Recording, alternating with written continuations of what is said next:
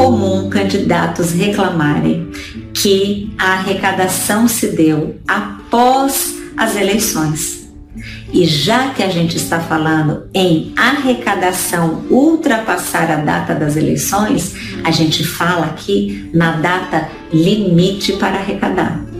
A data inicial nós falamos, é a data em que o candidato tem o mantra cumprido. O mantra são as providências preliminares conta bancária aberta com o CNPJ que foi emitido, expedido quando do registro da sua candidatura e mais o SPCE instalado para a emissão dos recibos eleitorais.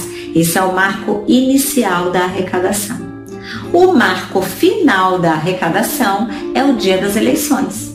Agora, vamos supor que o candidato contratou despesas para pagar depois, isso é totalmente permitido, e não conseguiu arrecadar recursos até o dia da eleição para pagar aquelas despesas contraídas.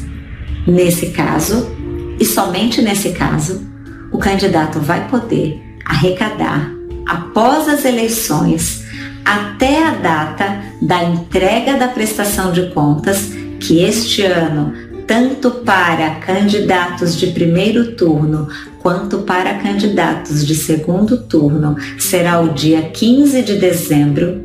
Até esta data, essa arrecadação pode ser feita no exato valor da dívida pendente de quitação contraída no período permitido.